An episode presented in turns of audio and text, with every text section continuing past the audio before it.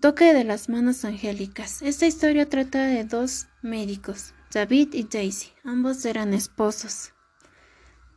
David tuvo un pequeño problema.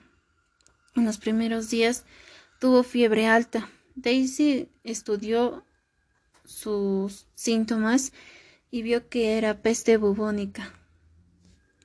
Este se transmitía por roedores y la incubación era de seis días. Ya en el, segundo día tenía fiebre altísima. Ya pasando los días casi entra en un coma y no podía ni comer. Daisy tenía que ir al hospital por una emergencia de hemorragia, así que dejó a cargo a Marcelino, un amigo de ellos.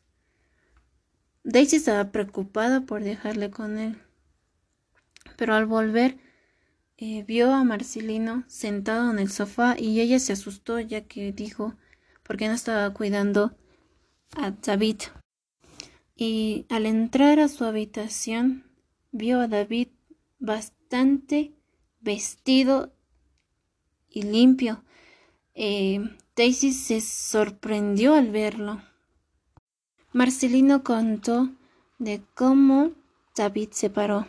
A las dos y veinte David se dio vuelta a la cama y a las dos y veinticinco David se paró y pidió que se saliera de su habitación.